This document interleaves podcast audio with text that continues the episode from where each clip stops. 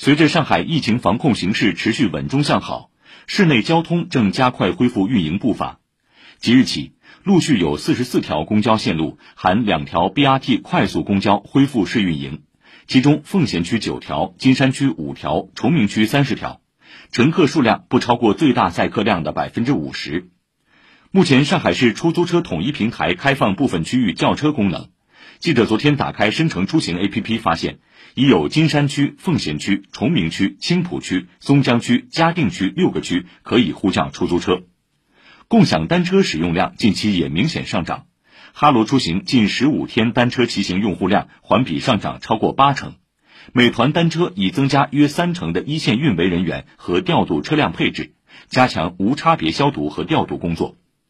此外，铁路部门从昨天起，在上海地区原有开行十二趟列车的基础上，又恢复开行上海到宁波、石家庄、合肥南、盐城等八趟旅客列车。按照目前形势，上海铁路运力将有序增加。